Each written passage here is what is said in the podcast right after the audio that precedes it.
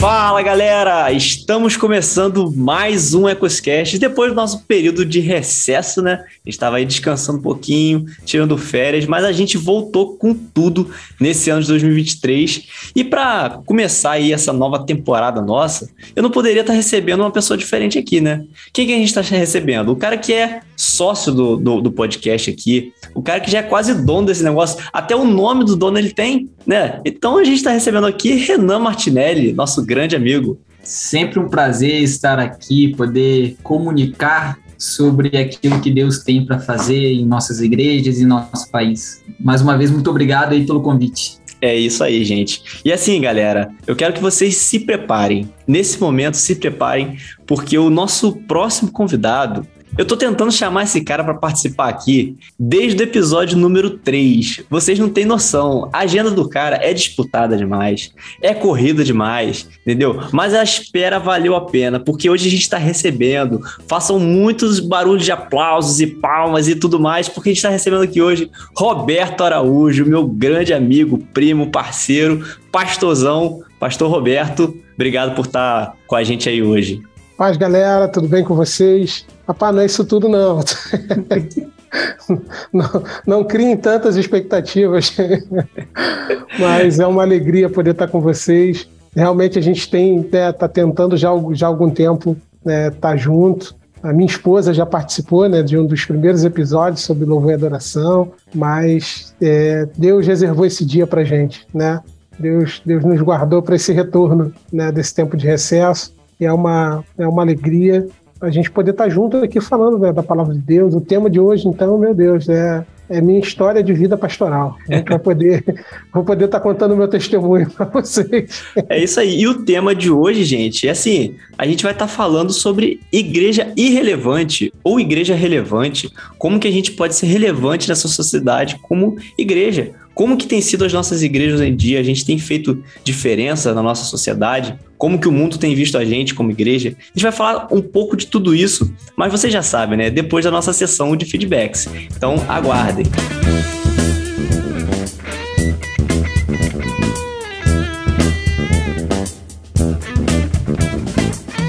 E é isso aí, galera. Voltamos e voltamos com tudo. Essa daqui é a sessão de feedbacks. E tem um cara aqui comigo que ele tava com saudade disso aqui, gente. Ele tava com, ele tava com anseio de estar aqui com vocês novamente. Lurian. Estamos de volta, meu amigo Renan.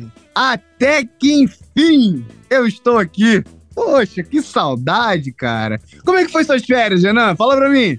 Rapaz, só de você não ter essa correria de edita pra lá, edita pra cá e não sei o que, eu fiquei relax, cara, eu fiquei de boa. Só que o problema é o seguinte, eu fiquei com saudade, cara. Fiquei com saudade de estar aqui com essa galera. Fiquei com saudade de bater papo com vocês, aí eu não aguentei, tive que voltar. É correria, cansativo, mas a gente não aguenta ficar longe. Renan, não tem jeito. Você pode dormir nos melhores hotéis do mundo, mas a sua cama é a melhor. Você tinha que voltar pra cá, pô. Não tem jeito. Tava na hora.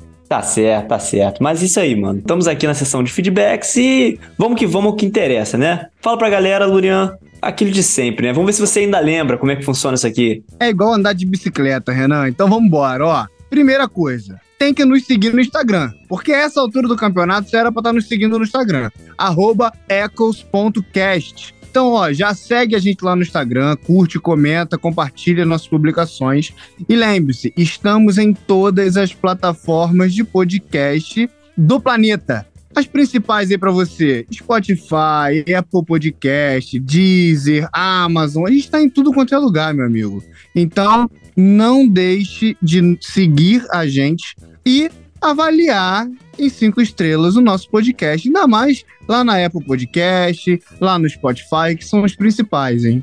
É isso aí, Lurian. E além disso, além das plataformas de podcast, a gente está também no YouTube, apenas em formato de áudio lá, mas a galera pode ir lá, pode acompanhar os nossos episódios pelo YouTube. Aproveita, se inscreve no canal, comenta os nossos episódios, compartilha pra galera lá pelo YouTube que você também tem essa opção.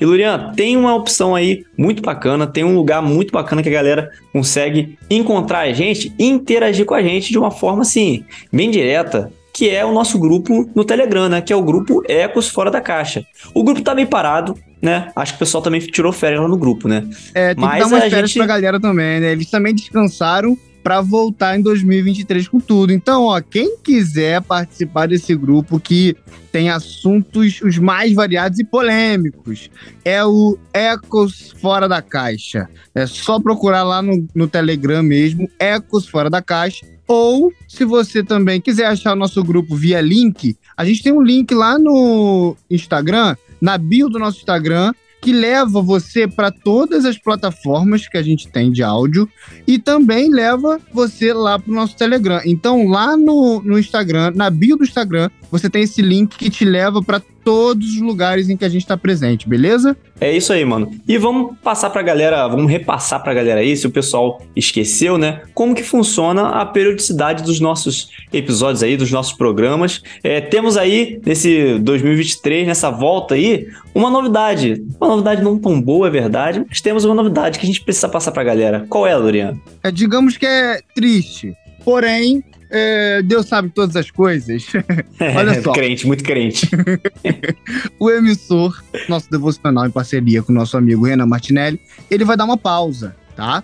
Esperamos em Deus que seja só uma pausa, hein? Então, ele vai dar uma pausa. Porém, lembre-se, Ecoscast, todo dia 15. Todo dia 15 de cada mês, até meia-noite ele sai, mas é todo dia 15.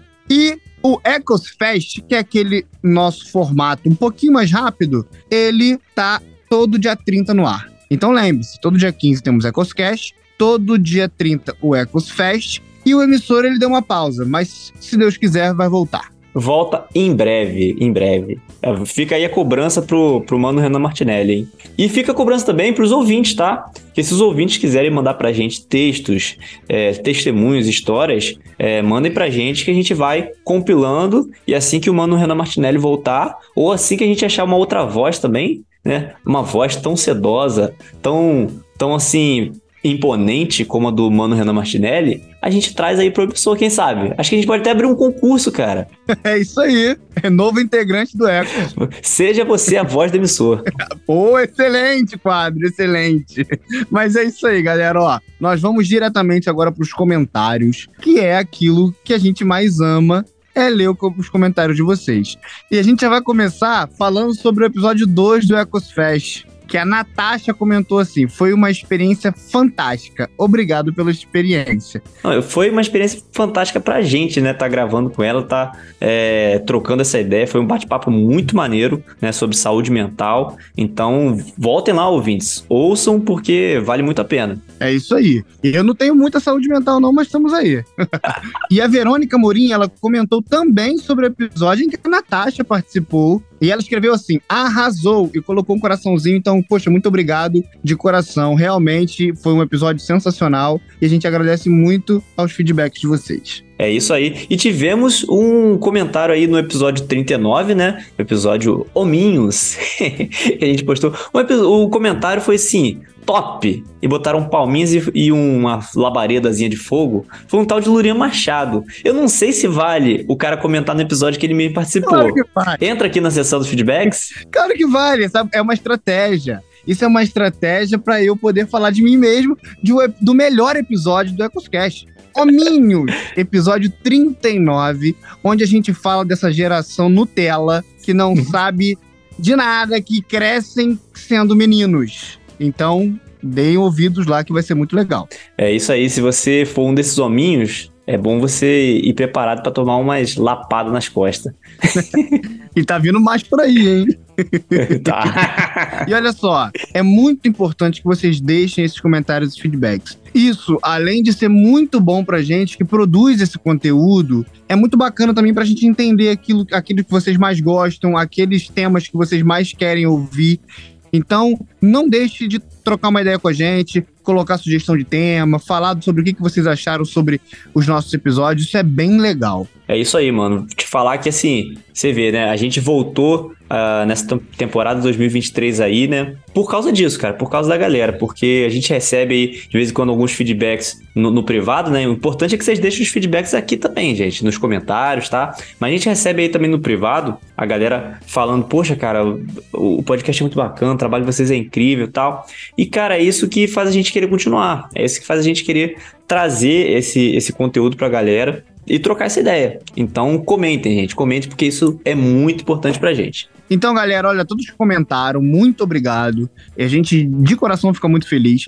Aos que não comentaram também, a gente também fica muito feliz que vocês estão aqui nos ouvindo, que, que, a, que a mensagem ela está sendo entregue. Isso também é bem legal. Mas se vocês puderem comentar, seria muito melhor. Mas de qualquer forma, muito obrigado a todos que estão ouvindo a gente. Isso é muito importante e a gente agradece de coração a vocês. É isso aí, gente. Eu quero deixar um agradecimento especial para Natasha, que participou do episódio 2 do Ecosfest, pro Eduardo, mano Eduardo, que de vez em quando aparece por aqui. Ele apareceu no episódio 3 aí do Ecosfest. Agradecer ele também. Agradecer a você, Lurian, não só pela sessão do feedbacks, mas porque você participou do episódio 39, juntamente com o pastor Rafael. Agradecer ele também. Foram participações incríveis. E quero agradecer mais uma vez ao mano Renan Martinelli. Que volte logo ao emissor, tá, Renan Martinelli? Ouça isso, estamos te cobrando.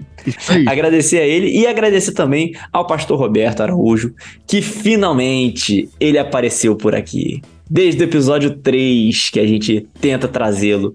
E, gente, valeu a pena. Então, obrigado, Pastor Roberto. Obrigado, mano Renan Martinelli. E agora, galera, fiquem com esse episódio que tá incrível. E obrigado, Lurinha Machado. Tamo junto, meu irmão. E ó, Martinelli, você será cobrado, hein? Valeu, gente. Ótimo episódio.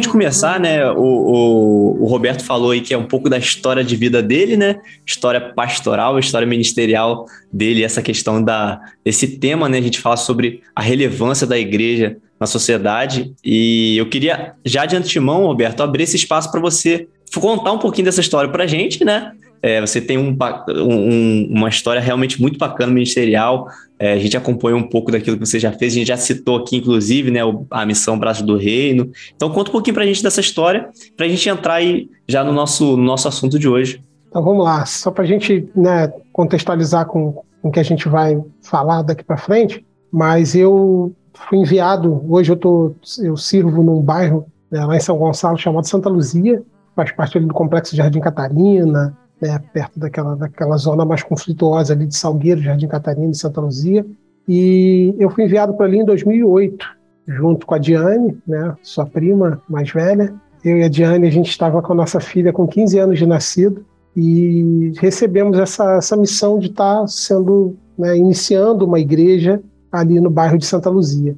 Nessa, nessa época eu tinha 28 anos, hoje tem 41, e eu tinha uma visão muito, muito romântica a respeito da vida pastoral, né? A gente, quando é, quando é mais jovem, a gente tem uma, uma ideia bem, bem conceitual da coisa, e eu, eu tinha essa, essa ideia conceitual que era boa, né? E ainda, ainda é, né? É, vinha das minhas escolas de missões, das minhas conferências, dos meus congressos, com o coração queimando e tendo essa, essa experiência ali, né? E o que, que aconteceu? Eu saí de um, de um lado da cidade, fui enviado para um bairro, e muita gente que me conhecia, muita gente que gostava já do meu trabalho como pastor auxiliar, como líder de jovens e tal, acabou me acompanhando para esse bairro.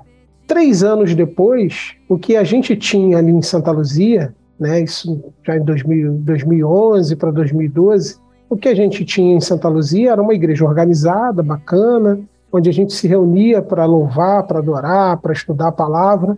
A gente tinha cultos que eram momentos assim sobrenaturais para a gente, mas a gente era um ajuntamento de pessoas que estava num bairro extremamente carente, extremamente afetado pela violência, e a gente chegava de todos os lados da cidade com os nossos carros, estacionava na porta da igreja, a igreja nessa época era uma sobreloja, né? Hum. E a gente subia aquela escadinha, se trancava ali dentro, adorava, lia a palavra, chorava e voltava para nossa casa, dentro dos nossos carros, e ia embora para nossa casa do outro lado da cidade.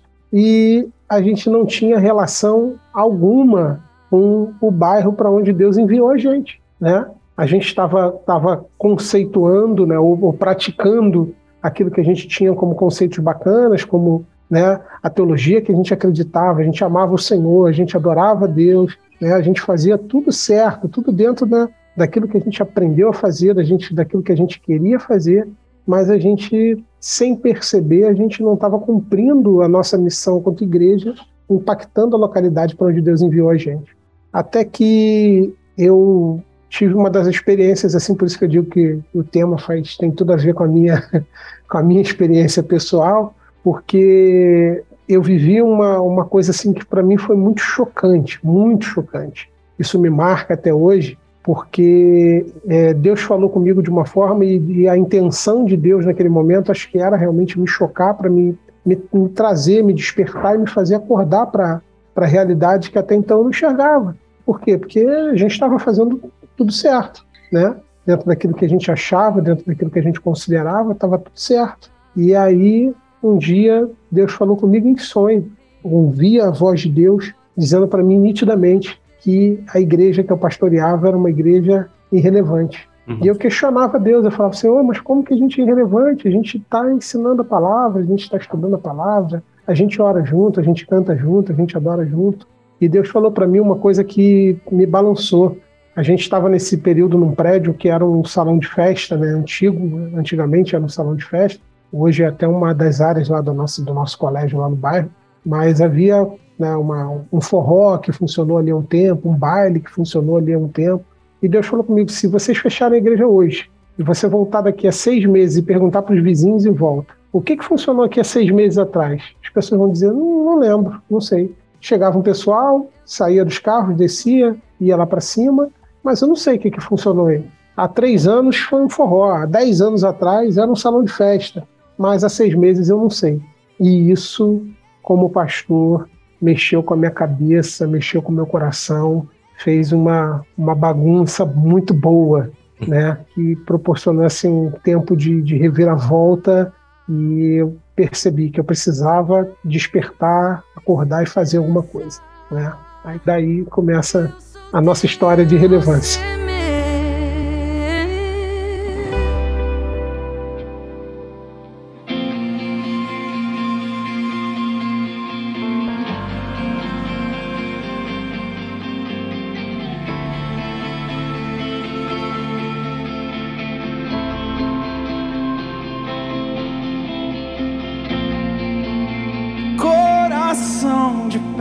Começa o, o que a gente vai puxar do, do, nosso assunto de hoje. A gente já conseguiu ter um panorama mais ou menos da tua história, que a gente acredita que seja a história de talvez muitas igrejas por aí, né? Que já tiveram esse despertamento, algumas ainda precisam ter, né? Quem sabe é, a gente possa ser um, um canal para isso nessa, nesse episódio de hoje.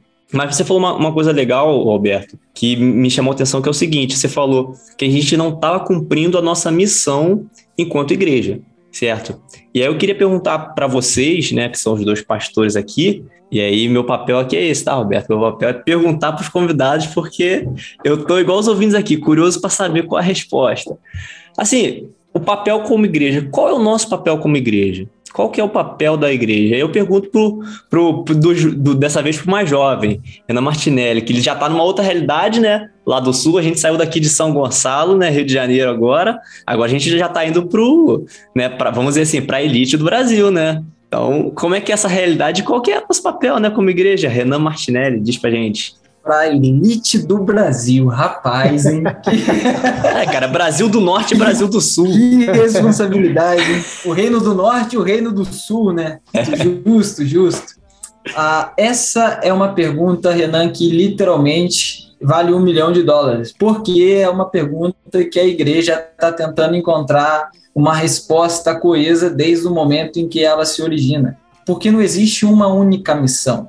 A, a missão central da igreja, a missão da qual todo cristão, como indivíduo e como parte do corpo de Cristo, e dessa forma como igreja, tem em comum, é glorificar ou dar glória ou prestar glória a Deus. Tudo que façais, façam para a glória de Deus.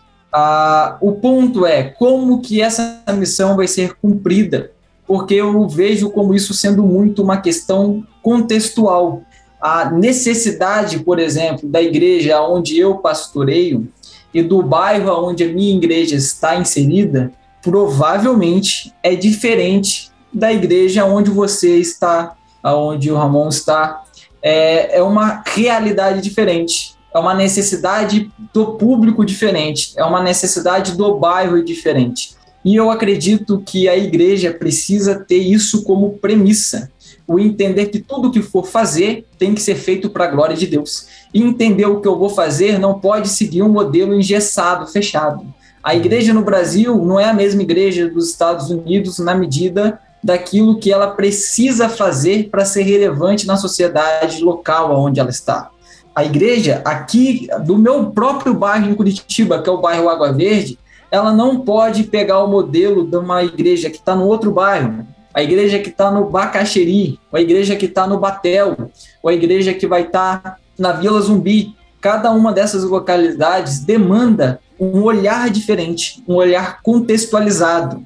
A igreja que está no mundo árabe, a igreja que está na China, a igreja que está na Coreia do Norte. Em cada localidade, você vai uma necessidade diferente, mas não daquilo que você vai fazer como essência. A essência é adorar a Deus, a essência é louvar, a essência é glorificar a Deus. É o famoso id, indo e por onde for fazeis discípulo. E fazer discípulo é tanto ensinar alguém a imitar a Cristo, como o próprio imitar a Cristo. Então, a forma como isso vai ser feito, ela é contextual.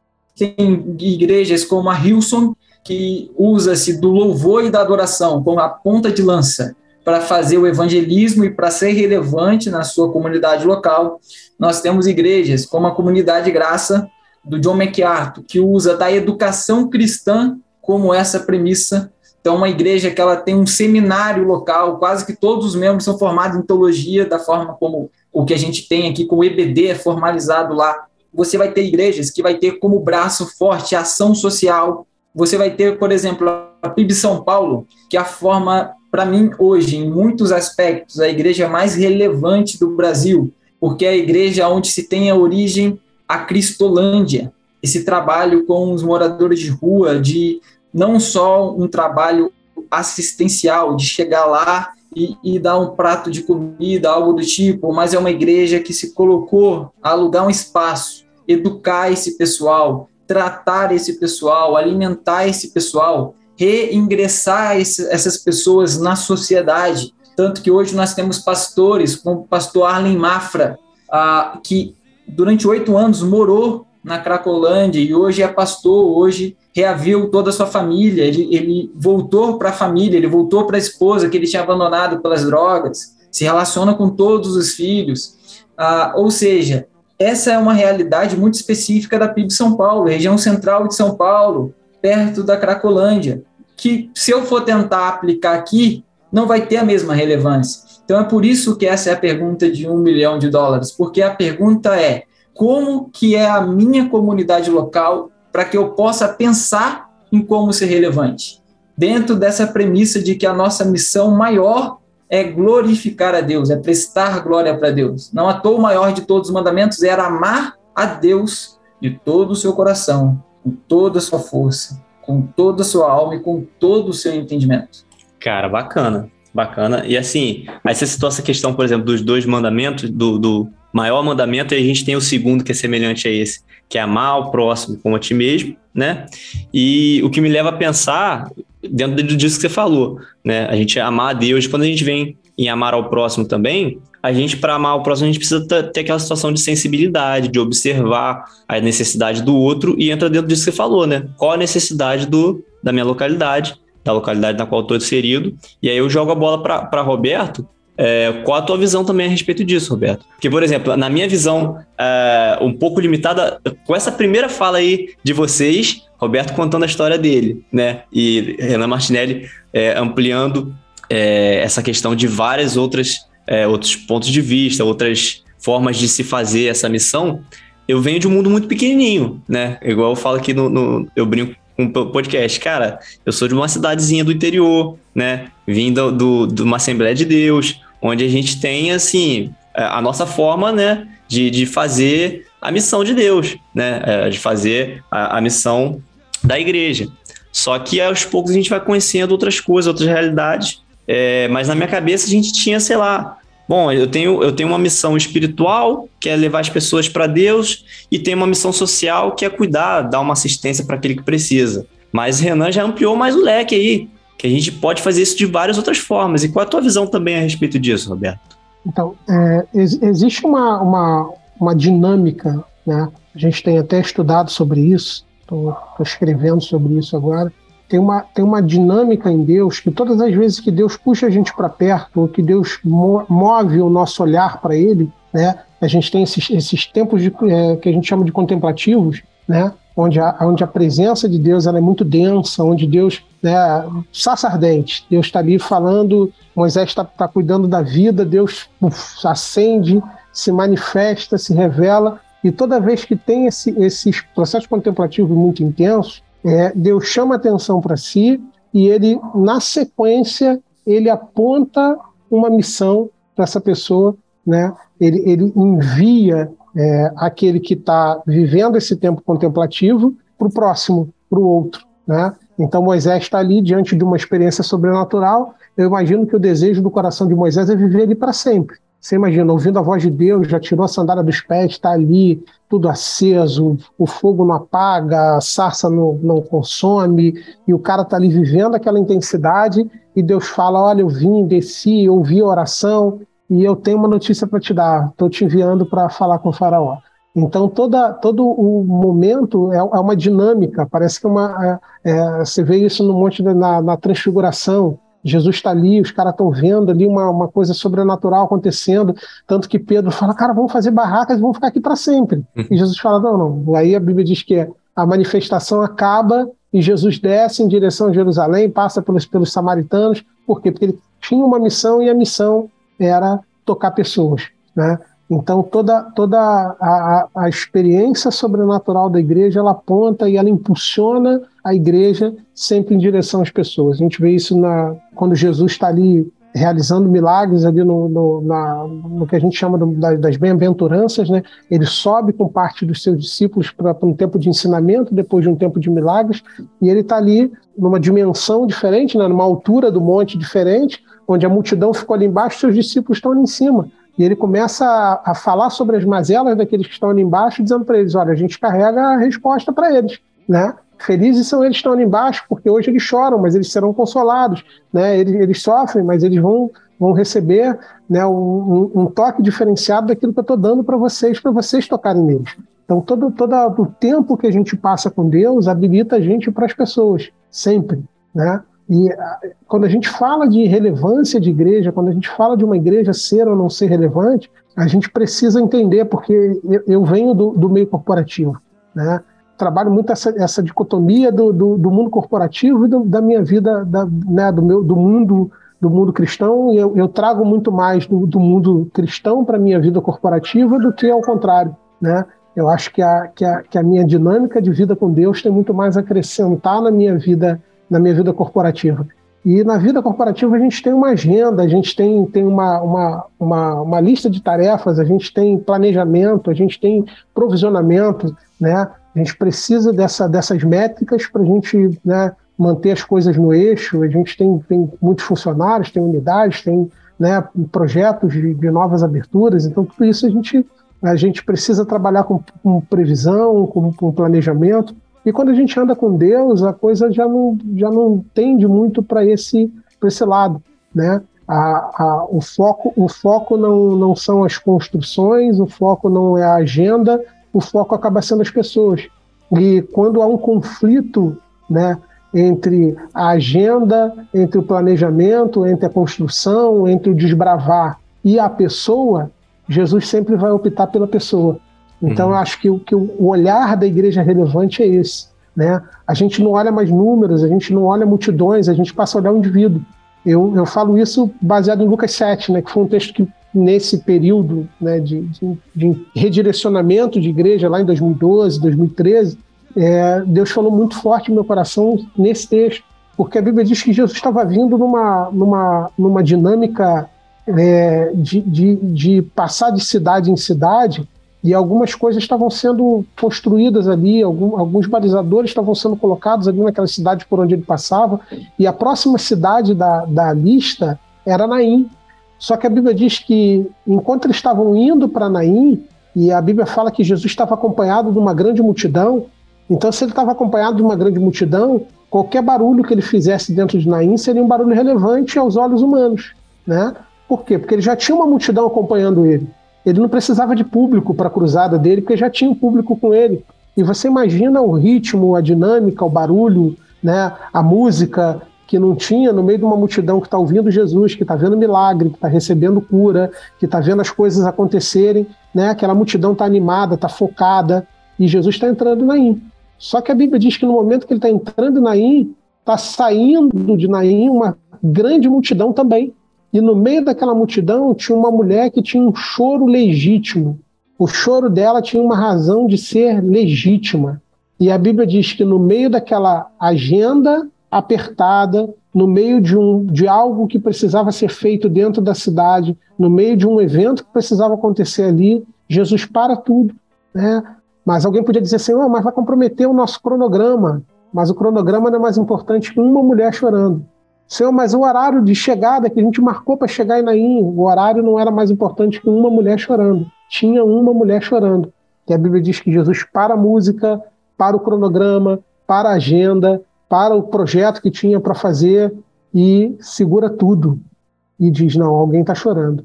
E a Bíblia diz que Jesus se moveu de íntima compaixão por aquela mulher. Né? A íntima compaixão, eu acho que é o, é o, é o, é o tempero da igreja relevante é a gente entender que, por mais maravilhosos que sejam os nossos ambientes eclesiásticos, por mais, sabe, sensacional que sejam os nossos cultos de domingo, com som maravilhoso, com a cadeira acolchoada, com o ar-condicionado gelando, com a banda tocando maravilhosamente bem, com a palavra sendo ministrada, é, a, na, na, no nosso entorno, ou às vezes até dentro das nossas comunidades, existem choros que estão sendo abafados pelo volume da nossa música. E a gente aprendeu, para manter as pessoas motivadas, a aumentar o barulho. A gente aumenta a atividade, a gente dá mais tarefa, a gente inventa mais coisa, a gente compra uma luz nova, compra um. Né, joga mais fumaça. Na Assembleia de Deus não tem isso, não, né? não, já tem, já. Mas a gente, a gente joga mais fumaça, a gente faz mais barulho, a gente aumenta o som. E Jesus fala: não, para tudo para tudo porque tem alguém chorando. E ela é mais importante do que a agenda, ela é mais importante do que o evento, ela é mais importante que o prédio que a gente tem para construir, ela é mais importante do que os nossos cronogramas, do que os parâmetros que nós definimos e elaboramos para o próximo semestre, ela é mais importante que o nosso orçamento, muito mais importante que tudo isso. Alguém está chorando e a gente só volta a andar quando ela parar de chorar. Você imagina a cabeça dos caras que focam o resultado pensando isso, falando, pô, Jesus está doido. Olha, olha quanta gente tem com a gente aqui do nosso lado. A gente nem precisa dessa multidão ali, nem precisa dessa galera ali para a gente ser considerado uma multidão. Nós já somos uma multidão. Deixa eles passarem quietinhos ali, deixa eles sofrerem os problemas deles. Mas a Bíblia diz que quando Jesus faz uma, uma intervenção sobre o choro daquela mulher, não tem mais duas multidões. Não tem mais uma multidão indo para um lado e outra multidão indo para o outro. Né? Uma caminhava numa direção, outra caminhava na outra mas a partir de uma intervenção sobre alguém que tem um choro legítimo, sobre alguém que tem uma dor real. A Bíblia diz que Jesus sente a dor dela, para. E quando Jesus ouve a dor daquela mulher, quando Jesus percebe a dor daquela mulher, quando ele se importa com a dor daquela mulher, a cidade enxerga aquilo. Não estava doendo em todo mundo, mas todo mundo estava andando na contramão. Estava doendo nela. Mas quando eles perceberam a intervenção que Jesus fez na dor dela, a Bíblia diz que todo mundo que andava na contramão passou a se juntar à multidão de Jesus e todos entraram na cidade, louvando, glorificando e adorando o Senhor. Então, é, eu, eu falo sobre, sobre relevância, que para a gente ser relevante, né, a gente precisa ser uma, ser uma referência. Isso traz, traz autoridade. Né? Então, o, o, que a, o que a cidade precisa seja ela Casimiro de Abreu, Curitiba, Niterói, São Gonçalo, independente do tamanho dessa cidade, independente da dinâmica dessa cidade, o que a igreja o que a cidade precisa é ter na igreja uma, uma, uma referência firme, uma referência relevante. E como que você é relevante, né? Como, como que alguém pode usar uma, uma, uma casa como um ponto de referência? Você não pode dizer assim, ah, eu, eu moro numa casa que tem um poste na frente. Pô, tu entra na rua, tem 30 postes. Que casa é essa? A menos que o seu poste seja pintado de amarelo, ele não pode ser usado como referência. Por quê? Porque se ele for igual a todos os outros, ele é irrelevante. Então, o que, que torna uma igreja com autoridade? Torna uma igreja com autoridade quando ela tem uma postura de relevância e aí ela passa a ser um farol, porque as pessoas elas podem até ainda não estarem frequentando ali, mas elas sabem para onde correr, elas sabem para onde indicar as pessoas, elas sabem para onde mandar as pessoas, porque elas dizem não ali eles fazem algo diferente, ali eles vão tocar diferente, ali eles se importam, né? É legal quando a gente ouve alguém falando assim da igreja de Deus, né? Não, você pode ir ali, porque ali, ali eles se importam. Então foi isso que Jesus fez, foi assim que Jesus impactou Naim. Eu não sei como é que era a cultura de Naim, né? A gente tem, tem referência sobre outras cidades, eu nunca, nunca estudei sobre a cultura de Naim, eu não sei como é que era a situação financeira de Naim, eu não sei se Naim se parecia mais com Niterói, com Curitiba, com Casimiro de Abreu, com Jardim Catarina, mas eu sei que Jesus mudou a história daquele lugar se importando com alguém que chorava. Eu acho que é, esse é o nosso desafio, né? Parar às vezes a nossa correria para a gente conseguir ouvir o choro, né? Que a gente está querendo ver anjo, mas a gente não enxerga os invisíveis, né? Acho que o, que o, que o batismo que o Senhor precisa derramar sobre a igreja nesses dias é, é o dom né, de visão para que a gente enxergue os invisíveis, para que a gente ouça o choro deles, para que a gente perceba a dor deles, para que a gente sinta a dor deles e que no momento que a gente intervir sobre a dor deles, as outras pessoas que estão enxergando isso também vão caminhar e vão se juntar na multidão de Jesus, porque, como o, o Renan falou também, é isso que nos importa, né? Trazer glória para o Senhor e levar as pessoas para Ele e não para nós. Cara, é, assim, e uma coisa que, que você falou assim que, que pega bastante é porque o problema é que às vezes a gente está muito, realmente muito atarefado, muito preocupado, né? E com coisas assim que até são legítimas, né? Sim. Porque, cara, é, é, a gente precisa de organização, a gente precisa de, de uma agenda, a gente precisa de um cronograma, a gente precisa se programar, planejar, olhar lá para frente. Poxa, a gente faz isso até pensando no bem, cara. Como que eu, que eu quero, como que eu imagino, como que eu penso que deve ser, pelo bem do reino de Deus, né? Essa igreja daqui a 10 anos. Sim. Então, para isso, eu tenho que criar uma meta, tenho que criar uma programação, né? Ah, como que a igreja está hoje, onde que a gente quer chegar, onde que a gente imagina que tem que chegar. Aí Você imagina gente... que eu quero viver isso com Deus no deserto, cara. É, eu, eu, às vezes, eu me pego pensando isso, né? Quando, quando você lê o, o, último capítulo de Êxodo, deixa muito claro como é que era essa dinâmica do deserto. A gente, como líder, e eu, eu me, me pego muito nisso, né? Como eu falei, a gente, a gente se movimenta né, como igreja, como corporativo, né, nas escolas, e Deus às vezes surpreende a gente. A gente planejava crescer né, de uma forma e Deus faz a gente crescer de outra, e aí a gente pensava crescer e Deus faz a gente retroceder. E eu fico imaginando, cara, o povo no deserto. A Bíblia diz que eles, eles eram um povo nômade, né? Eles carregavam literalmente a casa nas costas, e não era um povo nômade qualquer, porque não era só montar casa, era montar tabernáculo, era, era montar altar, era montar né, toda, toda a dinâmica de culto, de adoração. E a Bíblia diz que eles montavam porque a nuvem descia. E eles ficavam ali, cara, até a nuvem andar. Tem noção do que é isso? Às vezes a nuvem para num lugar desconfortável. E aí é. o que, que você faz? Antecipa a nuvem? Encara o deserto sem a nuvem? Dá. Então você fica ali. Às vezes a nuvem decidiu parar num oásis. Você fala, cara, que maravilha, no meio do deserto tem um oásis. Aí quando tu desce, acaba de montar a tua casa, a nuvem anda. Você fala, pô. Então a, a, dinâmica de quem anda com Deus é muito diferente. A gente tem noção que a gente, claro, tem os nossos cronogramas, mas a gente precisa ter noção de prioridade. O trono é dele, ele está no comando e ele, ele aponta. Ontem eu estava falando na igreja a respeito disso, que o reino dos céus ele é semelhante é, é, Mateus 13 diz que, nesse 45, se não falei memória, lá embaixo, né? Lá no. Começa falando sobre a parábola do semeador, e lá embaixo ele fala assim: o reino dos céus é semelhante a um, a um homem que encontra um tesouro escondido dentro de um terreno. E ele vende tudo que tem para comprar um terreno. Uhum. Ou seja, Deus ele, ele, ele, ele é o tesouro que decidiu se esconder dentro de um terreno que talvez não vale o valor do tesouro. Mas para acessar o tesouro, você precisa do terreno. Então, às vezes, tu olha para um cara, tu passa por uma pessoa e fala assim: caramba, não, eu nem queria esse cara lá na igreja, uhum. nem queria esse cara perto, perto das minhas filhas, perto da minha família. E Deus está falando, eu me escondi dentro dele, cara. Você tem que vender tudo que você tem para adquirir esse terreno baldio, talvez está cheio de lixo hoje, como, como o Martinelli falou, né, do, do pessoal lá da Cracolândia. Você olha e fala assim, cara, Deus está falando, eu me escondi ali, cara. E você precisa vender tudo que você tem para comprar esse terreno, porque o tesouro está ali. Então isso é reino de Deus, né? E às vezes não faz sentido nenhum dentro das nossas programações, dentro das nossas, dos nossos planejamentos. Então entre, lógico, a gente faz planejamentos, mas entre os nossos planejamentos e a voz de Deus, sempre fique com a nuvem, sempre fique com a voz de Deus. Onde está?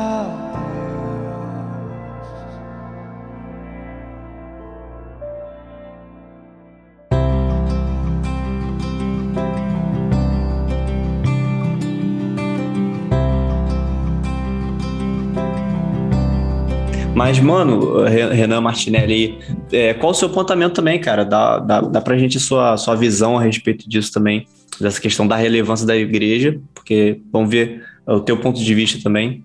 A, a perspectiva da relevância e como a igreja ela tem que se portar para ser relevante.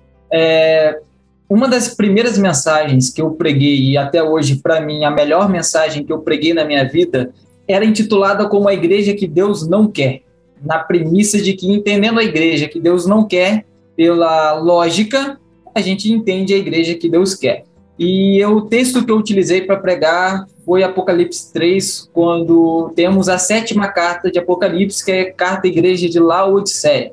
Uhum. Laodiceia era uma das cidades mais ricas de todo o Império Romano. Ela ficava na região da Ásia Menor, aonde hoje fica ali a Turquia ela era uma cidade muito central, porque várias estradas que ligavam é, a Roma cruzavam ela, vindo de várias regiões diferentes. Então, isso fez com que Laodiceia se tornasse um ponto comercial muito rico, e ao mesmo tempo que virou um ponto comercial muito rico, Laodiceia também se tornou é, um polo têxtil e bancário. Laodiceia era tão rica que na primeir, no primeiro século houve um terremoto naquela região. É, toda aquela região ela foi basicamente destruída. Todas as cidades, Éfeso, Colosso, outras cidades da região precisaram da ajuda da, da cidade de Roma monetariamente para se reconstruir, menos Laodiceia. Laodiceia era tão rica que Roma, que era a capital, não precisou ofertar, ajudar monetariamente a reconstrução da cidade, porque a própria cidade e os próprios moradores da cidade tinham recursos para isso. Só que existia uma coisa em Laodiceia que era extremamente pobre. Laodiceia não ficava numa região que tinham fontes para água. Então Laodiceia era abastecida com duas fontes diferentes. Uma fonte vindo de Colossos, que era uma água gelada, e uma fonte vindo de uma outra cidade vizinha, que eram águas termais, então eram águas quentes. Isso fazia com a igreja de La... a cidade de Laodiceia, apesar de toda a sua riqueza, tivesse uma água morna, porque eram trazidos de dois aquedutos diferentes e se misturavam. Quando ali na carta diz assim, ó, porque não é nem quente nem frio, a metáfora ali é sobre propósito.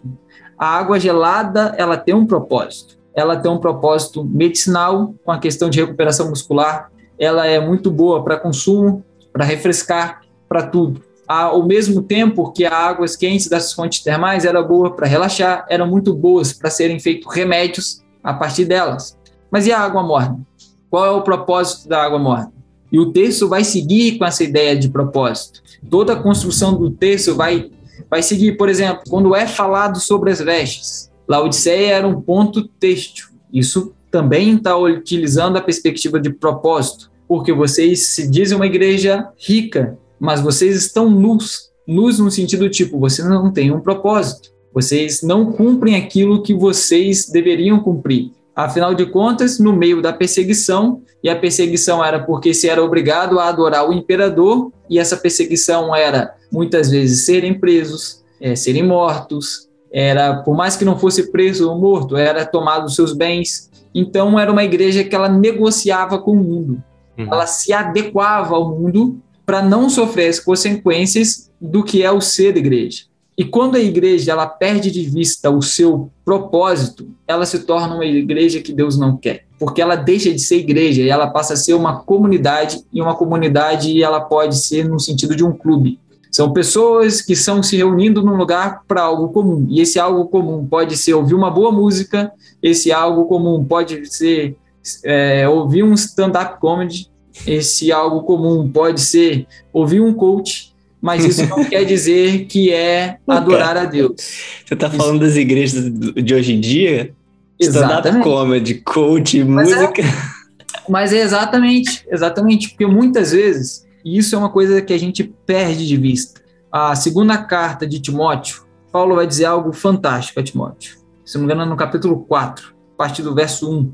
Pregue a palavra a tempo e fora de tempo porque virá um tempo que, sentindo coceiras em seus ouvidos, procurarão pessoas que falem o que é agradável a seus ouvidos. Veja, a igreja de Cristo ela prega a palavra a tempo e fora de tempo. E ela não só prega como ela vive a palavra.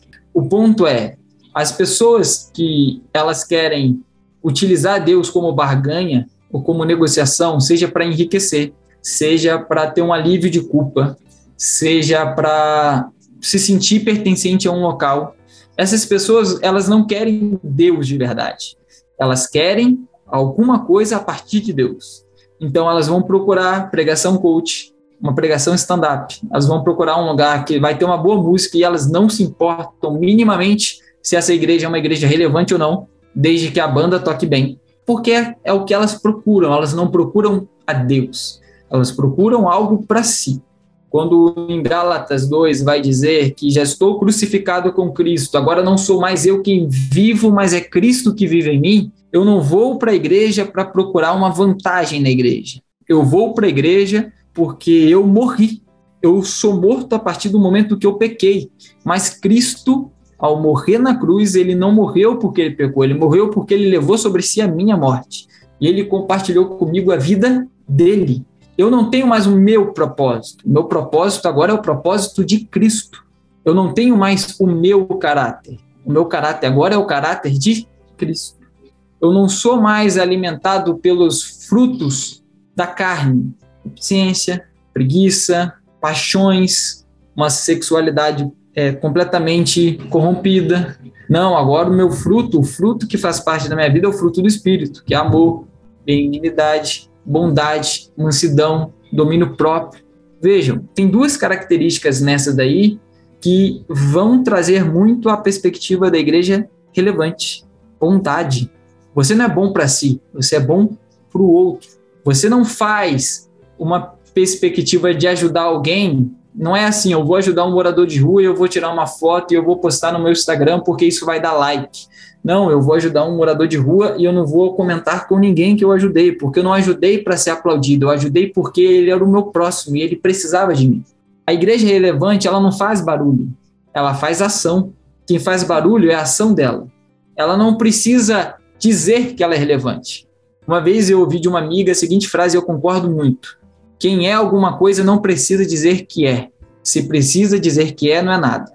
Uma igreja relevante é uma igreja que ela faz, e ela não faz para divulgar que fez. Ela faz porque o amor a Deus a move.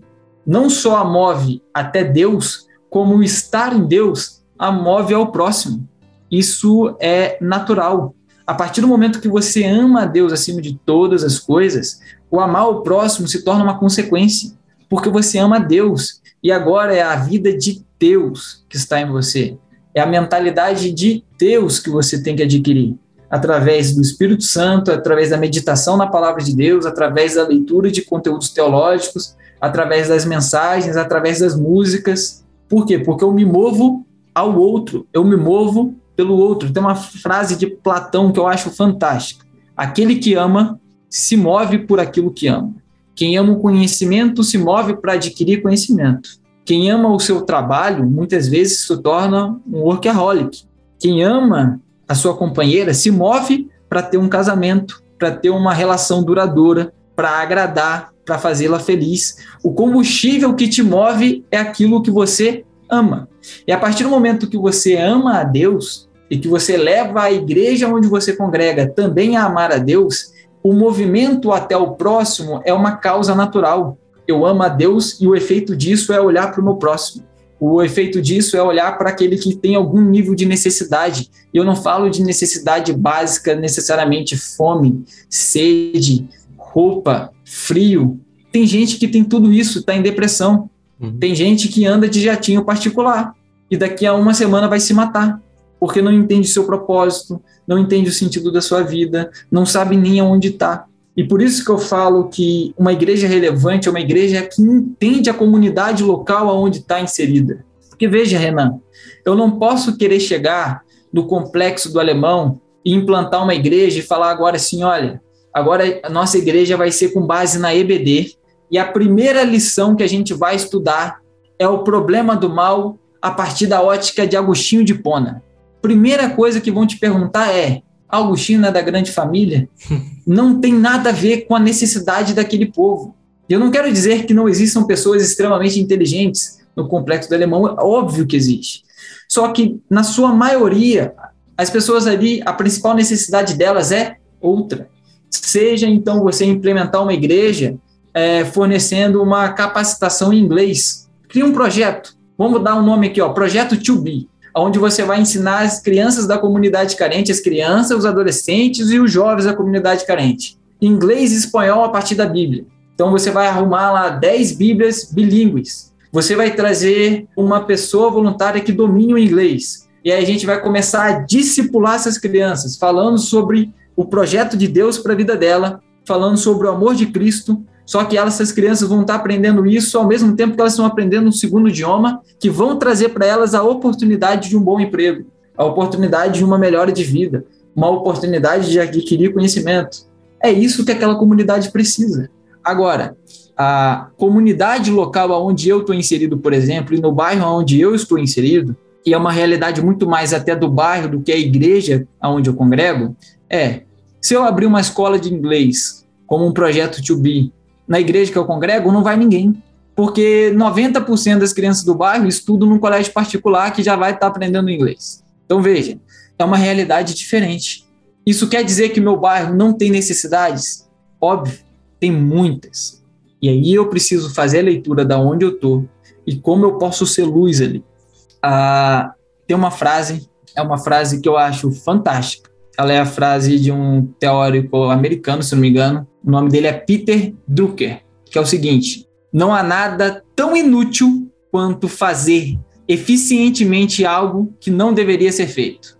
Então, muitas igrejas estão batendo cabeça, fazendo de forma eficiente coisas que são inúteis dentro da realidade da onde estão.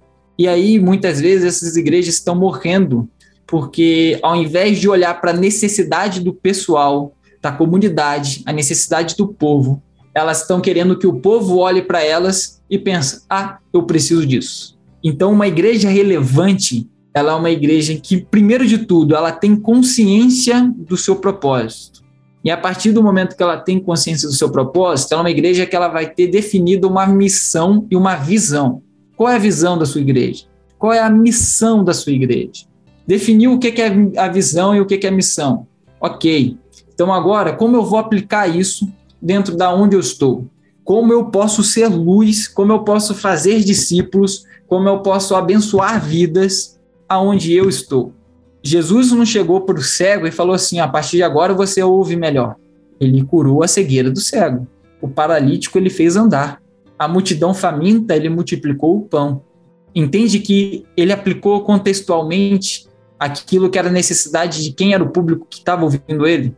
Jesus não chegou e falou assim: ó, aqui a gente só cura cego. Se você é mudo, aí é na igreja do lado. Ou aqui a gente só ensina e só.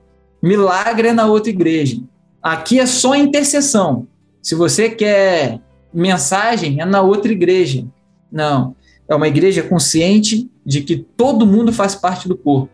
Cada um tem um dom. A quem tem um dom de orar, interceder, vai orar interceder. A quem tem um dom de ensinar, vai ensinar. Quem tem um dom de administrar, vai administrar. Quem tem um dom de pregar, vai pregar a palavra. Quem tem dom de, de, de criar, vai criar. Então, a gente precisa entender como igreja que igreja não é só o pastor, é todo mundo que está ali. E a igreja local, ela tem que saber o local que está. E ela tem que saber utilizar todos os dons, não apenas um, dentro de como ela vai ser. E aí eu entro, o que o Roberto falou, que é amanhã, se a igreja onde eu congrego mudar de lugar, quem passar ali na frente vai olhar e falar assim: Poxa, a igreja que estava aqui foi para onde? É uma pena que saíram daqui, né? Poxa, ajudava tantas pessoas. Ou quando sair, o que você vai ter é graças a Deus saiu daqui. Pensa num povo que só incomodava. Pensa num povo difícil de lidar. Qual é a reação? Vão sentir falta de você, seja porque ouvir o evangelho incomoda e fere o pecador, ou seja porque as pessoas eram beneficiadas através dela, ou vai ser completamente indiferente aonde você está. Porque o pior não é chegarem e falar assim: nossa, ainda bem que saíram daqui, né? Você viu que vai abrir uma boate? Vai ficar melhor para nós. Não, o pior é: vai abrir uma, uma boate ali. Aquilo ali era o que antes? Pô, eu acho que era uma igreja. Igreja? Tem certeza? Essa indiferença é, é onde a gente vê a irrelevância da igreja. É o zero impacto, seja para o bem, no sentido de beneficiar, ou seja para o pecador como mal, no sentido de denunciar o pecado.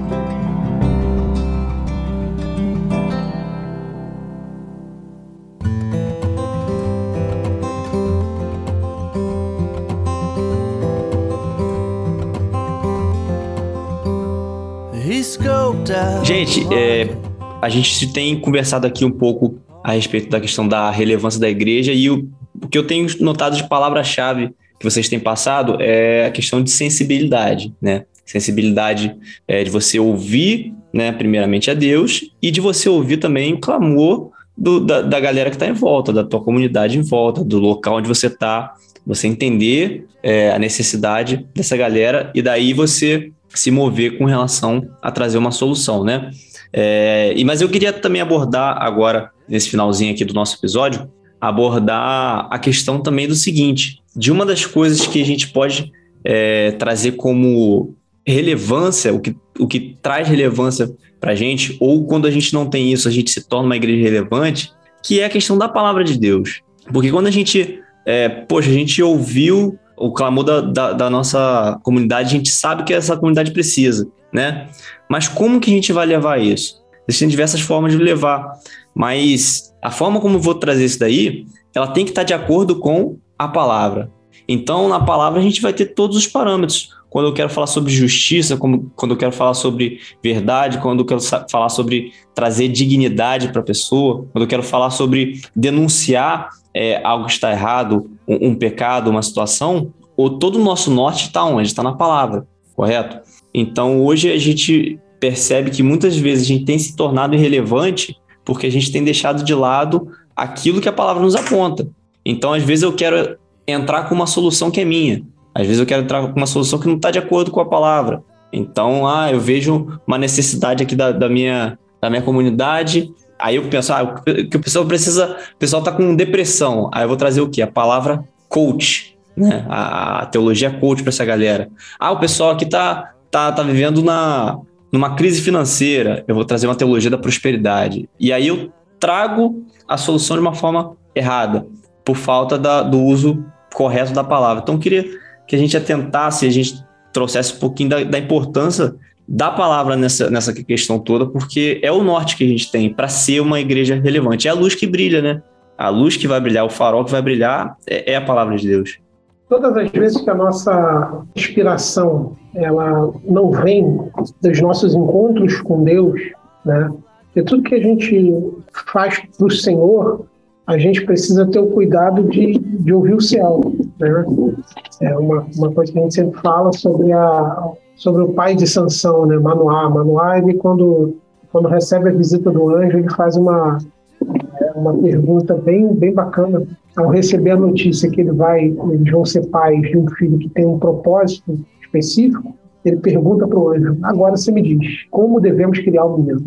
Porque criar uma criança, talvez eles soubessem. Criar uma criança, eles né, tinham a família para ajudar, tinha a sogra para perguntar, tinha cunhada para orientar, tinha um vizinho mais experiente, só que eles tinham consciência que não era uma não era uma, uma criança qualquer, era, uma, era um projeto do céu. E projeto do céu a gente cria com o conselho do céu. Então, é, às vezes a gente, a gente quer colocar a nossa criatividade é, quando a gente não está ouvindo o céu, quando a gente não está escutando aquilo que Deus quer, a direção que Deus quer.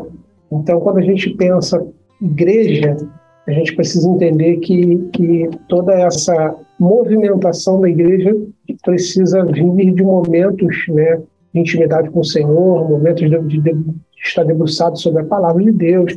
É, a gente não pode perder isso de foco, porque se a gente deixar essa nossa mente criativa agir, a gente coloca recurso, a gente movimenta pessoas bem intencionadas, a gente move voluntários, a gente gasta dinheiro, né? E não chega a lugar nenhum. A gente só está agitando as águas, né? Sem, sem propósito. Então, acho que o, o, cuidado que a gente precisa ter, né? É esse.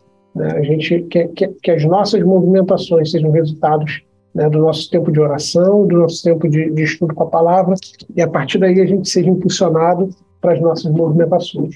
E outra coisa que a gente precisa ter, ter o cuidado de fazer né, num, num, debate como esse, numa conversa como essa, é a gente, a gente separar ou, ou, ou né, deixar de apontar apenas a igreja institucional. A gente falou aqui né, esse tempo todo e a gente tem falado muito sobre a movimentação da igreja instituição, quando a, a grande relevância também ela precisa vir a partir da igreja indivíduo, né? Nós somos a igreja do Senhor, nós compomos o corpo de Cristo e eu vejo isso Lucas capítulo 8, quando Jesus chega em Gadara, eu faço um, parâmetro aqui com meu, o com meu pessoal, que Gadara ele é um resumo das nossas, das nossas grandes metrópoles. Gadara era uma, era uma cidade que ela fazia parte ali da, das Decápolis, não, não vamos entrar né, basicamente nessa parte mais técnica, mas era uma cidade muito importante, relevante, com um comércio muito vigoroso, mas ela, eles, eles tinham naquele homem, naquele, naquele endemoniado, né, que nós conhecemos como Gadareno, eles tinham, é, ele era como se fosse um cartão de visita das mazelas daquele, daquele lugar.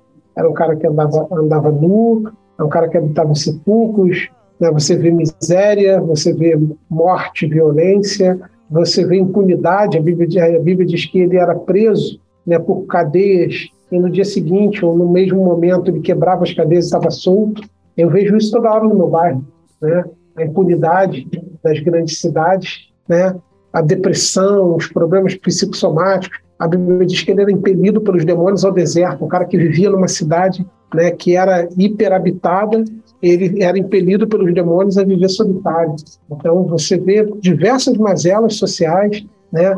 Até vocês não têm esse problema nem em Casimiro de Abreu, nem em Curitiba, mas aqui no Rio de Janeiro nós temos os problemas de que cada, cada dia está mais criativo, as barricadas. Né? Hoje eu estava vendo o jornal, tinha ônibus pegando fogo, sendo usado como barricada. Né? O bairro onde eu pastorei, as ruas todas fechadas. E quando você vai ler a história do Gadareno, a Bíblia diz que ele era uma, uma, uma barricada naquele lugar.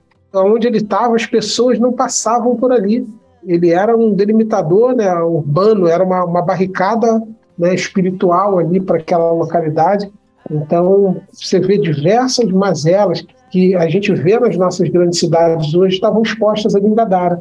E Jesus chega para curar aquele ambiente. Porque quando você lê o final da narrativa, fala que ele é encontrado são, vestido, né, vestido no seu juízo normal e assentado aos pés de Jesus. Então Jesus faz uma restauração completa na vida daquele cara que tem uma vida completamente destruída, completamente né, desalinhada, e Jesus faz um realinhamento completo na vida dele. Mas qual foi a estratégia de Jesus? O que, que Jesus usou para chegar em Gadara? Porque às vezes a gente, a gente fala de relevância, a gente olha, né, se eu olhar para o meu tamanho, tô, né, tenho 120 pessoas, estou dentro de Santa Luzia, a gente tem pouco recurso financeiro, a gente tem pouca ferramenta, né? Você é, está dentro da comunidade, é, eu olho para a igreja de alguns amigos que estão em outras, até aqui perto de onde eu moro mesmo, aqui em Niterói, qualquer igreja tem três, quatro psicólogos, qualquer igreja tem um médico congregando, tem advogados congregando, quando você chega ali né, dentro de Santa Luzia, você olha para os recursos humanos, você fala, caramba, eu não consigo fazer. Então, eu, eu olho para Jesus se movimentando em Gadara e eu não vejo uma grande estrutura, eu não vejo uma, uma, uma grande quantidade de dinheiro sendo gasto, eu vejo Jesus pisando em Gadara. A Bíblia diz que quando ele desce do barco seu, com seus discípulos, ele vem daquela tempestade, né, que a gente bem conhece, né? Eles passaram pela tempestade e chegam em Gadara. A Bíblia diz que quando Jesus desce do barco e coloca os pés dele em Gadara, imediatamente aquele homem que carregava sobre si as mazelas sociais, né, carregava sobre si a exemplificação das mazelas sociais daquele lugar, a Bíblia diz que aquele homem vem e se coloca aos pés de Jesus.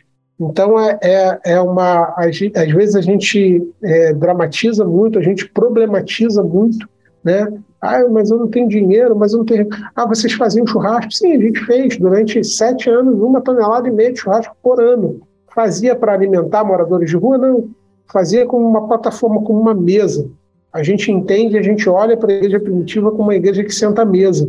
E a gente entendeu que para chegar naqueles caras, a gente precisava levar a nossa mesa para a rua.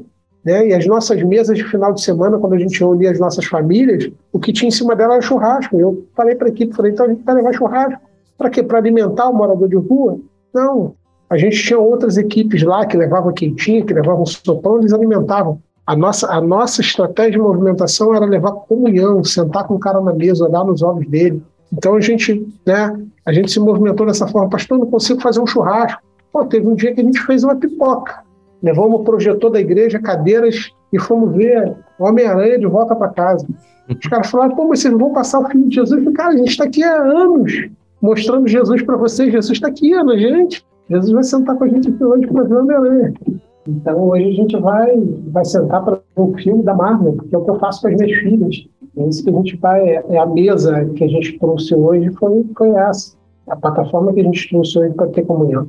Mas isso foi a nossa movimentação. E às vezes a gente está né, dando aula em algum lugar, fazendo né, um treinamento adicional em algum lugar, e o pessoal fala, pastor, mas eu não tenho dinheiro para fazer churrasco igual brasas.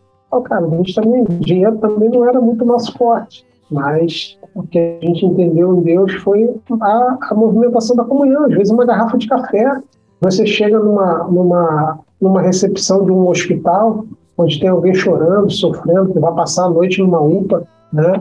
Porque está com alguém internado ali, está sem uma palavra. E às vezes você chega com uma garrafa de café, fala, não, estou aqui para te servir, estou aqui para sentar do teu lado, estou aqui para te ouvir, né? Então eu vejo Jesus fazendo é, pouco de uma movimentação pirotécnica e muito de uma, de uma movimentação é, do corpo dele se movendo ali, né? Ele pisou em Gadara. Então, às vezes o que, o que as nossas cidades precisam para serem curadas o que as nossas né, grandes estruturas sociais precisam para ser afetadas, é a, a gente se movimentando com consciência de, de igreja. Né? Não, a igreja não se move quando a igreja se reúne e organiza um grande evento, ou quando a igreja institucionalmente faz uma movimentação. Não, a minha igreja faz uma movimentação de ação social, a minha igreja faz uma movimentação. Não, eu sou igreja. E quando eu vou na padaria, Jesus pisando na padaria. E às vezes o pão vai demorar 10 minutos para sair, porque o Senhor quer me dar essa oportunidade de me manifestar como igreja ali na fila do pão, como igreja na fila do banco. Né? Caiu o sistema, caiu o sistema, Jesus te dando a oportunidade né, de pisar na sua Gadara, porque ele não fez um evento em Gadara, ele não, não abriu uma filial em Gadara, ele pisou em Gadara, ele andou em Gadara. Então, que vai curar Casimiro de Abreu, Curitiba, São Gonçalo, Niterói, né, o Rio de Janeiro, que vai curar as nossas, as nossas grandes cidades com as suas grandes mazelas, é quando é, a igreja se entender como igreja, né? E quando a gente fala isso no, no, no geral, parece que a gente está fugindo da, da responsabilidade pessoal, né? Quando eu me entender como igreja, e eu entender que cada lugar que eu piso, eu preciso pisar com intencionalidade e eu preciso pisar né, com, com efetividade de igreja. Se Jesus pisou em Gadara e mudou Gadara, eu vou pisar em Santa Luzia, e isso a gente tem feito ao longo desses anos, né? A gente tem pisado naquele bairro e dito, não, aqui não, aqui o inferno não vai avançar, aqui o inferno vai recuar, né? E a gente chegou naquele, naquele bairro, quando a gente chegou como igreja, a gente tinha uma boca de fumo na mesma esquina. E a gente guerreou por aquele lugar ali em posicionamento é, durante algum tempo. Mas eles foram recuando, recuando, e a barricada que era na esquina pulou para depois da igreja, a barricada que era depois da igreja sumiu da vista da igreja, e eles foram recuando. É, hoje, né, falando da, da, nossa experiência em Santa Luzia, é, o baile funk que era o mais violento de São Gonçalo, que era o baile da corda, você botar no YouTube, botar baile da corda, você vai ver cenas é, assustadoras e brutais. E hoje aquele espaço para a glória de Deus é onde a gente se reúne, é um espaço que a gente comprou, onde a gente adora Deus, onde a gente serve as pessoas.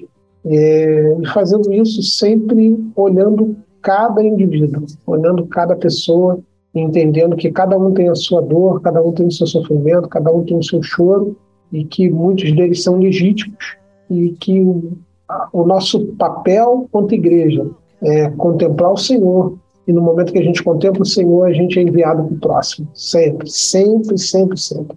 Todas as vezes que algum homem se movimentou e se inclinou para Deus, a voz de Deus o apontou para outras pessoas. Então, essa, é a, essa tem sido a nossa movimentação, esse tem sido o nosso empenho, esse tem sido o nosso foco. Buscar o Senhor, e no Senhor nós temos encontrado apontamentos em direção a vidas e a pessoas que o Senhor deseja salvar. Então, essa é eu acho que é, é o segredo de uma igreja relevante. Andar com Deus. E toda vez que você andar com Deus, ele vai procurar. Lembra de, de Neemias? Né? O cara estava ali tocando a vida dele. Parece que Deus está olhando do céu, procurando alguém que queira fazer aquilo que ele também quer. E aí Neemias está ali na sua, na sua vida, na sua rotina. E ele fala assim: caramba, queria, queria restaurar. Né? E aí Deus olha e fala: opa, alguém ali está querendo o que eu quero. E aí, quando alguém na terra quer o que Deus quer no céu, exemplo da oração do Pai Nosso, é que venha o nosso teu reino, que seja feita a sua vontade, como é no céu, que seja na terra, como é no céu. Né? Quando alguém olha para o céu e deseja o que o céu deseja e reproduz, reproduzir isso na terra, os recursos vêm, as portas se abrem. Né? Um cara que era um simples copeiro do rei recebe recursos, recebe carta, recebe portas abertas. Por quê? Porque ele desejou fazer o que Deus estava desejoso de fazer. Então Deus quer mudar a minha cidade, Deus quer mudar a minha cidade. E no momento que eu entendo que esse é um desejo de Deus, que eu me ponho nesse lugar, os céus abrem e derramam recursos para que eu para que eu possa conseguir fazer isso. Eu acho que existe uma palavra que ela vem exatamente dentro dessa perspectiva. Eu concordo plenamente. Tem muita gente que espera ter todos os recursos para começar a fazer alguma coisa. E enquanto o que você precisa principalmente é fazer. A, uma das pessoas mais cristãs, de maior testemunho que eu conheci na minha vida é a avó da minha esposa. E ela é analfabeta. Ela não sabe ler, ela não sabe escrever, mas se você conversar cinco minutos com ela, você vê Jesus. E o nome disso é piedade. Não importa o quanto você sabe, o primordial é o princípio que você vai aplicar naquilo que você sabe. Se eu tenho a capacidade, o conhecimento e os recursos para fazer melhor, óbvio que eu vou utilizar disso para fazer sempre da melhor forma possível. Mas a piedade sempre vai me mover ao fazer. Uma pessoa piedosa é uma pessoa que vive para Cristo. É uma pessoa que ela vive a vida que Cristo a convidou a viver. E isso não requer recursos isso não requer dinheiro, isso não requer saber cantar, isso não requer saber tocar. Por exemplo, Renan, a gente congregou por volta de três anos e meio na mesma igreja, e na igreja tem a orquestra. Não necessariamente as pessoas que mais você sentia Deus ao tocar eram as que tocavam melhor, ou os cantores que iam, muitas vezes iam cantores perfeitamente afinados um som maravilhoso, uma banda maravilhosa, e você ouviu uma boa música e só. E aí subia para cantar aquele irmãozinho que a orquestra odiava. Ele começava em ré, no meio da música estava em dó e terminava em si bemol. Mas quando você olhava, estava todo mundo na igreja adorando, estava todo mundo na igreja chorando, porque aquela pessoa estava fazendo aquilo de coração, de alma, para Deus. E a piedade ela é perceptível. Quando o que te move é Deus e aquilo que te move é adorar a Deus, é perceptível, é notório, as pessoas veem Vem, vem que tem algo diferente. Vem que não é simplesmente, ah, o Renan Mose é uma pessoa muito boa, né? Você viu que ele deu uma marmita para um, um morador de rua? Não. As pessoas veem em Cristo não só a atitude, elas veem Cristo através da sua atitude. E como foi muito bem dito, não é o recurso humano apenas, não é a qualidade do instrumento musical que está tocando, não é o quanto afinado é o vocalista, é o quanto o coração humano está em Deus, está fazendo aquilo para a glória de Deus. Porque quando isso é notado, quando isso é perceptível, verdadeiramente começa a um mover no bairro. Pessoa que você nem pregou entra na igreja, ninguém nem convidou. Aquele teu amigo que você chamou a vida inteira para ir na igreja nunca foi. Aí você fala assim: ah, quer saber? Nem vou chamar mais que ele não vai. Do nada você olha, ué, ele está aqui porque é o agir de Deus. Muitas vezes a gente esquece que quem convence o homem do pecado, da verdade e do juízo é o Espírito Santo, não sou eu.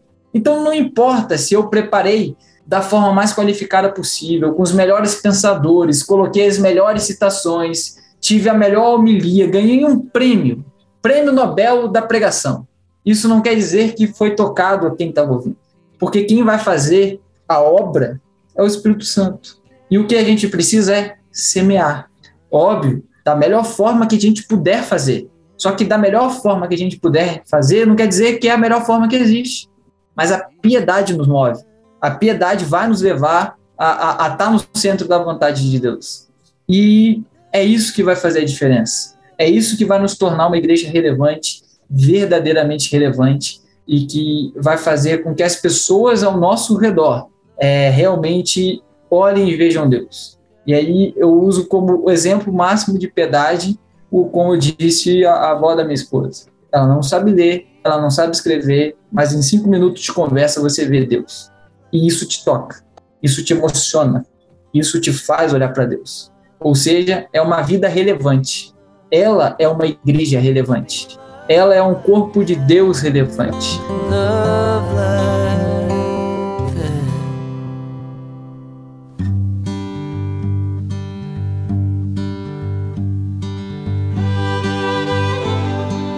Gente, é isso. É, a gente está chegando no final aí do nosso episódio. Já trouxe muita coisa bacana aí, muita coisa para a gente pensar, né? E como sempre, antes da gente terminar, a gente deixa um espaço aí para os nossos convidados estarem trazendo aí um, um, último apontamento que eles quiserem fazer, é, deixar um recado aí para a galera. E, Renanzão, deixa aí o teu, teu recado para a galera, galera que chegou até aqui, que se identificou é, com, com, tudo aquilo que a gente falou, que pensa, poxa, eu acho que eu, que eu posso fazer mais, eu acho que eu preciso fazer mais, eu acho que eu tenho sido é, uma igreja relevante e eu, eu, quero, eu quero ser uma igreja relevante. Então, deixa um recado para a galera aí. Primeiro de tudo, busque em Deus através de devocional, através da leitura da palavra de Deus e através de muita oração, sabedoria, discernimento, para saber qual é o seu dom, teu chamado. Deus não chamou ninguém para sentar no banco de igreja. Deus nos chamou a servir, a ser servo.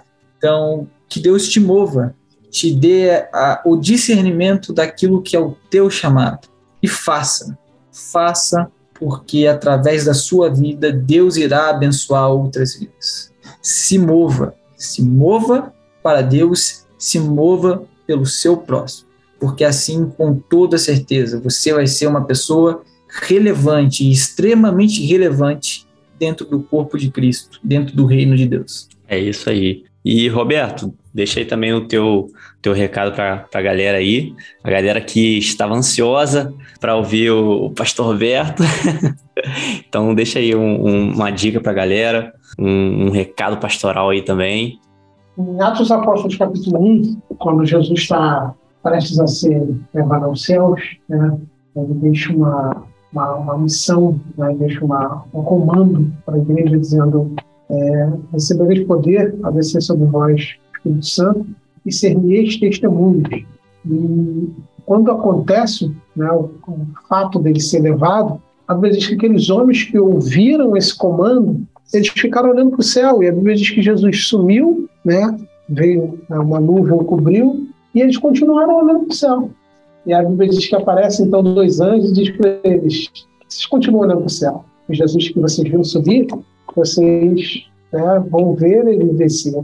Mas é como se os anjos estivessem dizendo para eles, mas tem um comando dado. Então não percam tempo, vão até os confins da terra. Há uma missão para ser feita. O meu, a minha palavra pastoral, né, fechando esse nosso momento, é esse. Se entenda como igreja. Entenda que você é igreja. Você não tem um monte de vida, você não é um gato. Você tem a minha vida né, profissional, tenho a minha vida estudantil, eu tenho a minha vida. Não, você tem uma vida só, essa vida que o Senhor te deu e pertence a Ele. E tudo que diz respeito a você diz respeito a Ele. Então, se você está no seu trabalho, você é um instrumento e um agente de Deus, no meio da sua família, no futebol que você joga final de semana, no meio dos seus amigos, dentro da sua sala de aula, seja você aluno, seja você professor, você é um instrumento de Deus. Você é alguém que está ali cumprindo um propósito, com intencionalidade, entendendo quem você é em Deus. Então, o primeiro ponto para ser relevante é eu sou igreja. E eu, como igreja, preciso brilhar, eu preciso ser sal, preciso ser em todos os lugares onde o Senhor me plantou e permitiu estar. Eu estou sendo igreja e eu preciso cumprir o meu papel como igreja. Deixa Jesus né, brilhar a partir de você é, em qualquer lugar onde você estiver, seja nos cultos, sejam nas, nas plataformas, seja nos balcões onde você trabalha, né, nos consultórios onde você atende, seja no, no volante que você está dirigindo, deixa Deus usar você, deixa Deus brilhar a partir de você. Aí nós vamos ser igrejas relevantes quando nós, indivíduos, acordarmos como igreja, entendemos, eu sou igreja e eu preciso né, ser relevante, independente da institucionalidade ou da movimentação institucional da onde eu congrego. É isso aí, gente. E o meu recado para a galera aí, é como eu tenho dito já algumas vezes aqui, né? E é meio que de tudo aquilo que foi falado aqui se resume também que é a questão de sensibilidade. A gente quando quando a gente consegue parar para ouvir a Deus, ele ele fala, entendeu? A verdade é que Deus fala, ainda que o homem não entenda, né? Acho que diz lá em Jó. É, Deus está falando, só que a gente precisa parar para ouvir, né? Então, para para ouvir. Quem sabe Deus falou com você através desse podcast aqui, né? Então, se você não, se você acha que ele não falou, ouve de novo esse episódio, porque com certeza ele falou contigo através desse podcast. E a partir dessa fala de Deus para você, é, a gente precisa ter uma, uma ação, né? Então, a gente precisa parar, ouvir Deus falar, e depois que Deus falar com a gente, a gente precisa se mover, né? Conforme foi falado aqui, Deus ele vai apontar em direção ao outro. Então, vamos se mover é, em relação ao outro para fazer aquilo que Deus tem chamado a gente para fazer.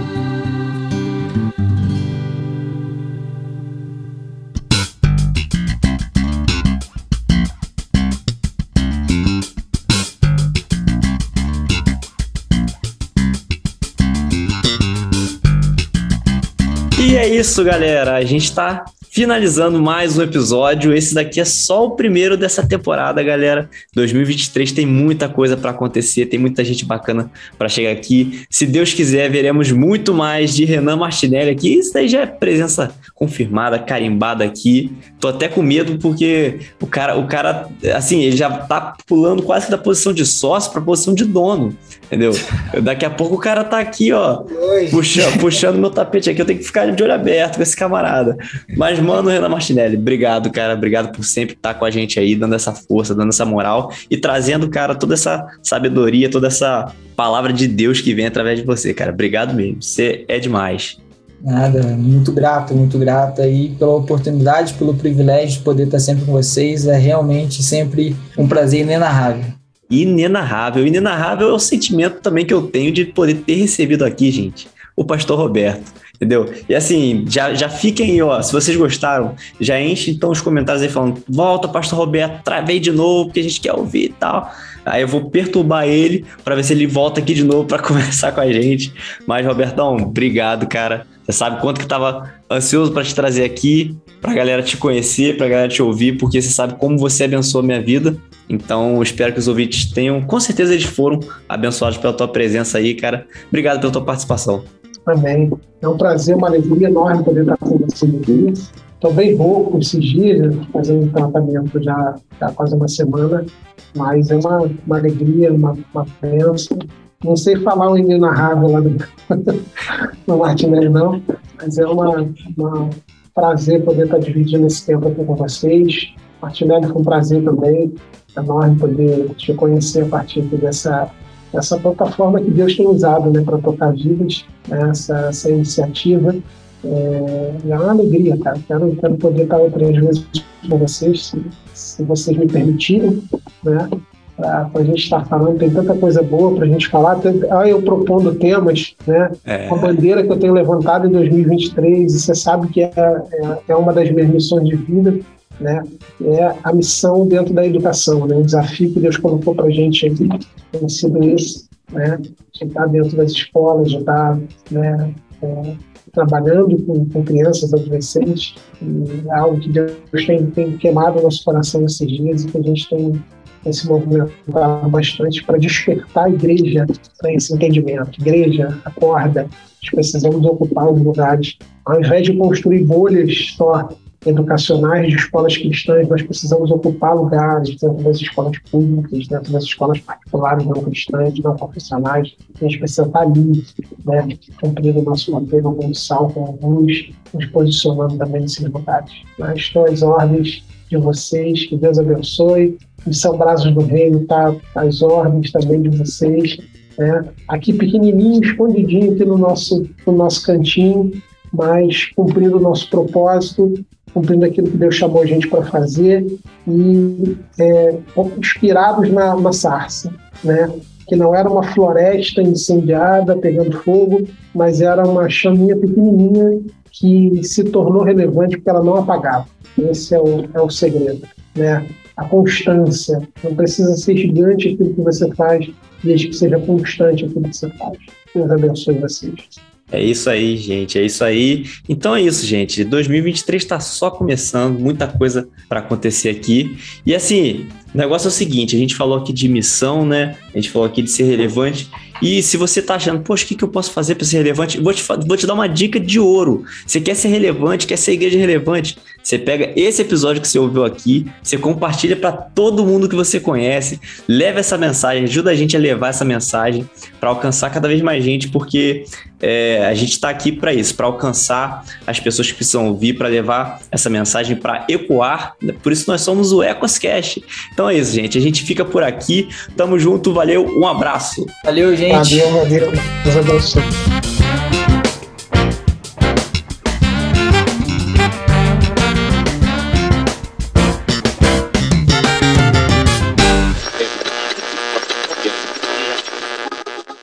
Só para você ter uma noção, o Renan, Roberto, eu tô tentando chamar desde o episódio 3.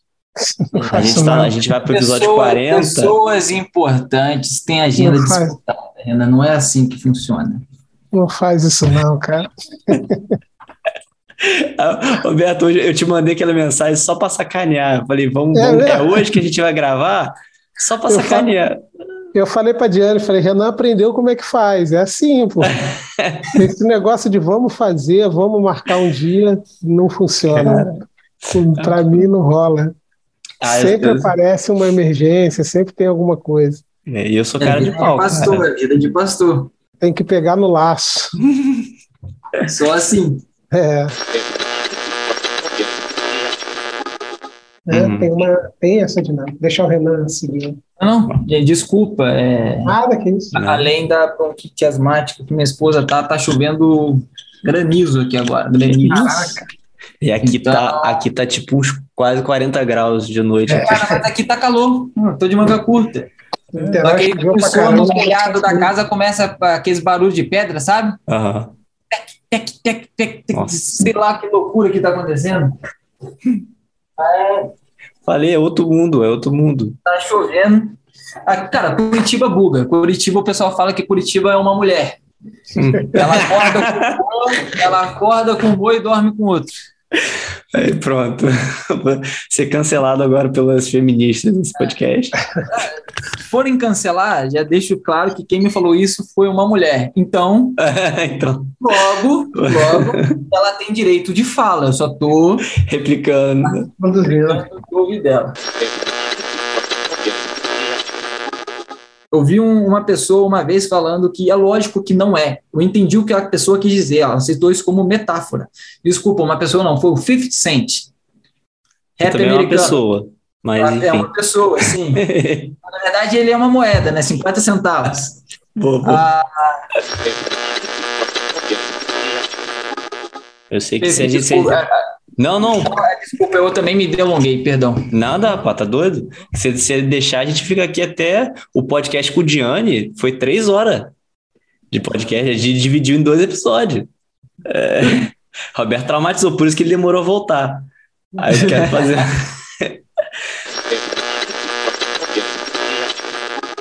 Só desculpa é porque, Renan, só para não estar ficando maluco. Um dos ah. seus irmãos é Ramon, não é? É Ramon. não, eu, é eu li o você... Moser, é que eu li o Moser e eu logo associei o Ramon. Automático, assim. Mas é porque é gordinho também. Ramon é, também é gordinho. É, é o único, né, daí. Tem essa cara de bolacha assim também. É, não é o único gordinho daí. Foi muito no automático. Não, Na minha cabeça veio total assim. A Ramon, eu falei com tanta certeza, tanta convicção. Renan, só vou ter que pedir desculpa um negócio. Terça-feira que vem eu não posso gravar. Terça-feira que vem eu vou estar fazendo um exame. Uhum. E aí, de próstata já? Ah, com certeza, né? Ansioso por isso.